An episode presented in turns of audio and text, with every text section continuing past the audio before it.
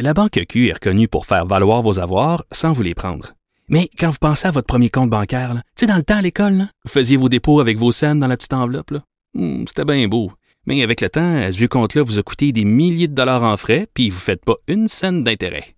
Avec la Banque Q, vous obtenez des intérêts élevés et aucun frais sur vos services bancaires courants. Autrement dit, ça fait pas mal plus de scènes dans votre enveloppe, ça. Banque Q. Faites valoir vos avoirs. Visitez banqueq.ca pour en savoir plus.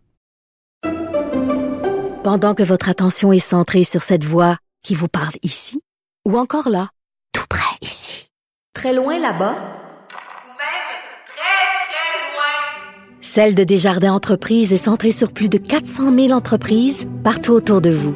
Depuis plus de 120 ans, nos équipes dédiées accompagnent les entrepreneurs d'ici à chaque étape pour qu'ils puissent rester centrés sur ce qui compte, la croissance de leur entreprise.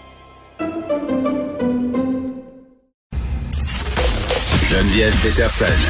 Rebelle dans l'âme, elle dénonce l'injustice et revendique le changement.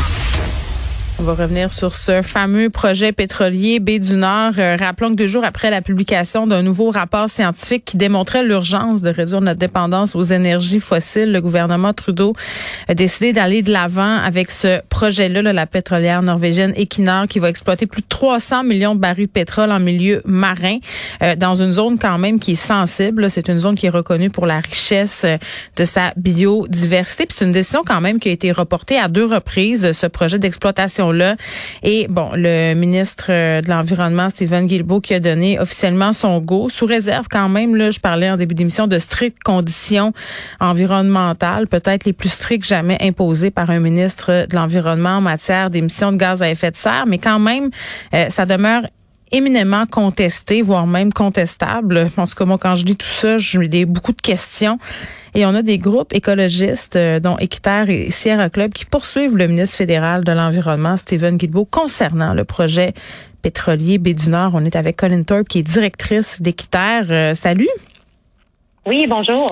Bon, euh, Madame Trump, c'est quand même paradoxal. Moi, la première euh, réaction qui m'est venue quand j'ai vu cette affaire-là, je me suis dit, mais coudons, Stephen Guilbeault, qui est quand même le cofondateur d'Équiterre, c'est particulier comme situation.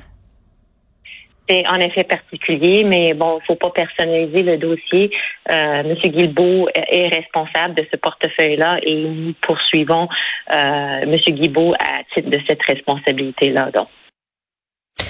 Pourquoi vous avez pris cette décision-là de poursuivre personnellement le ministre? Ben, nous sommes alarmés que le gouvernement fédéral ne prenne pas tous les moyens pour protéger euh, les Canadiens contre les impacts désastreux des changements climatiques euh, en 2022 avec tout ce qu'on connaît. Donc, on veut forcer le gouvernement à, prendre ses responsabilités. Puis, comme vous mentionniez, euh, l'extraction des énergies fossiles de Baie euh, va provoquer des, gaz à effet de serre mm. et euh, certainement leur combustion émettra des quantités massives de pollution sous forme de GES. Mm. Donc, euh, cette pollution nous met en danger parce que ça accélère les changements climatiques. Donc, on se sent forcé à agir. Est-ce que cette décision-là d'approuver le projet Baie du Nord au niveau du gouvernement fédéral, ça va à l'encontre des obligations et des engagements du Canada à l'échelle internationale?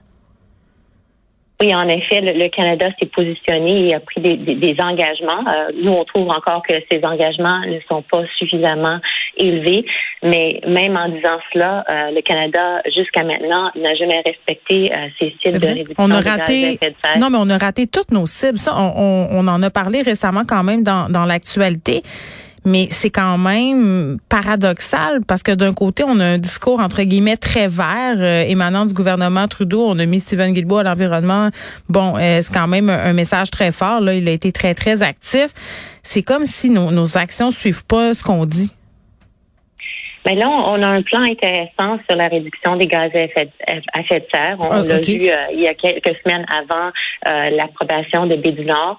Donc, il faut mettre ce plan en place et c'est nécessaire de le faire. Et le, gouvernement a du sérieux mm. dans, dans, dans, ce qu'il propose de faire.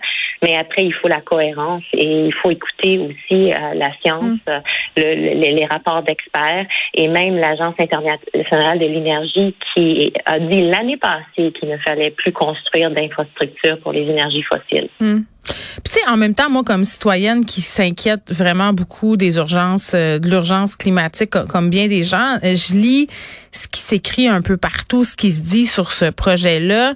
Puis je me dis qu'en quelque part, OK, tu sais, Steven Guilbeault, oui, il a accepté le projet. Bon, c'est peut-être pas ça qu'on aurait voulu comme société. En même temps, il l'encadre de façon très, très stricte. Là. Je disais d'emblée qu'à ma connaissance, c'était peut-être la première fois qu'on voyait ça, euh, qu'on demandait des engagements aussi grands une pétrolière.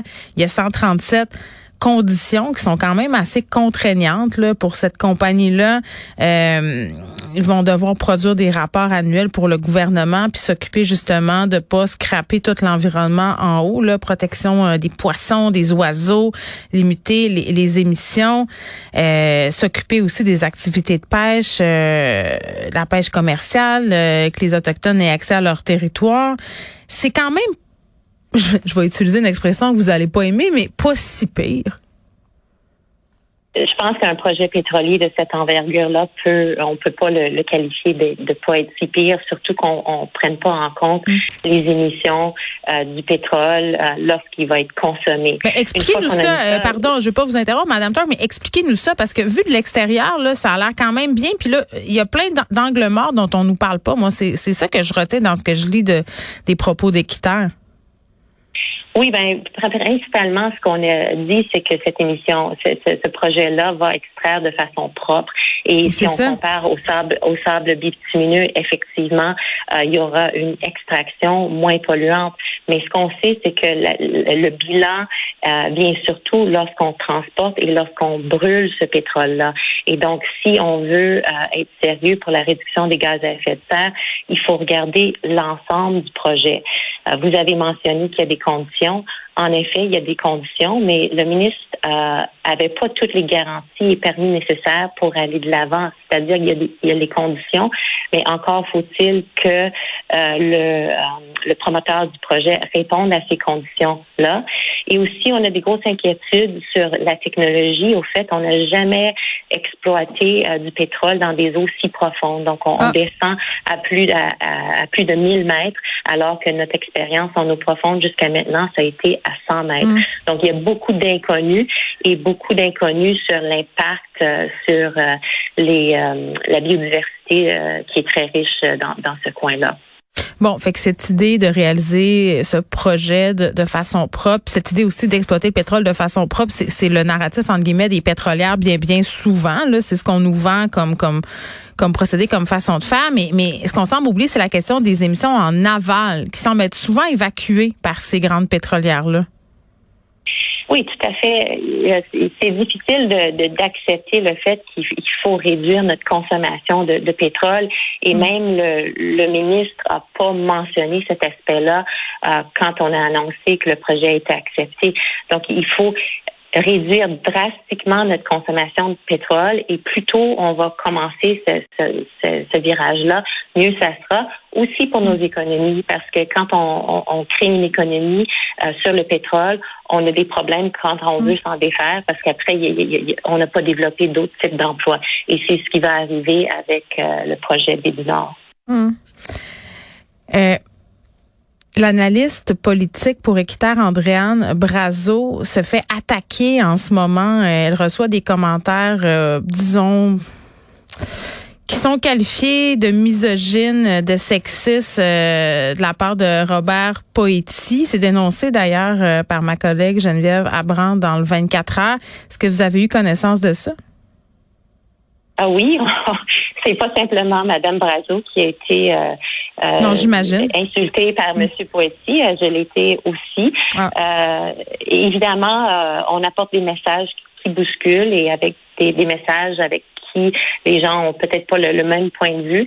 Il faut toujours discuter dans le respect.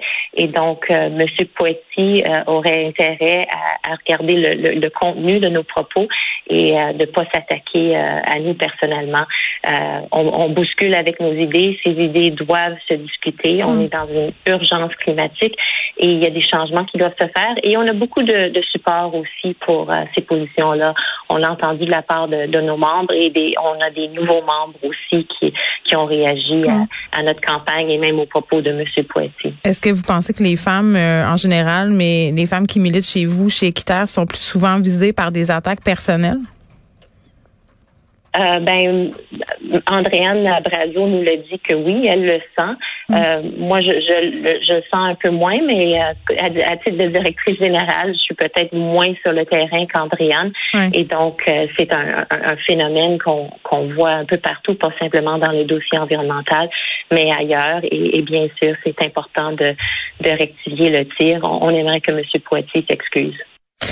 Bon, mais ben, on verra s'il va entendre vos, doléances. Pardon, je vous rappelle euh, bon que M. Poitier a eu des propos, en tout cas, que moi je trouve assez malheureux, là, qui ressemblent beaucoup à du sexisme, voire même de l'agisme euh, par rapport à une campagne contre les VUS. Donc voilà, Colin merci beaucoup, qui est directrice d'Équiterre. On lui parlait des groupes écologistes dont euh, fait partie Équiterre, Sierra Club aussi là-dedans, qui poursuivent le ministre fédéral de l'Environnement, Stephen Guilbeault, concernant le projet pétrolier B du Nord.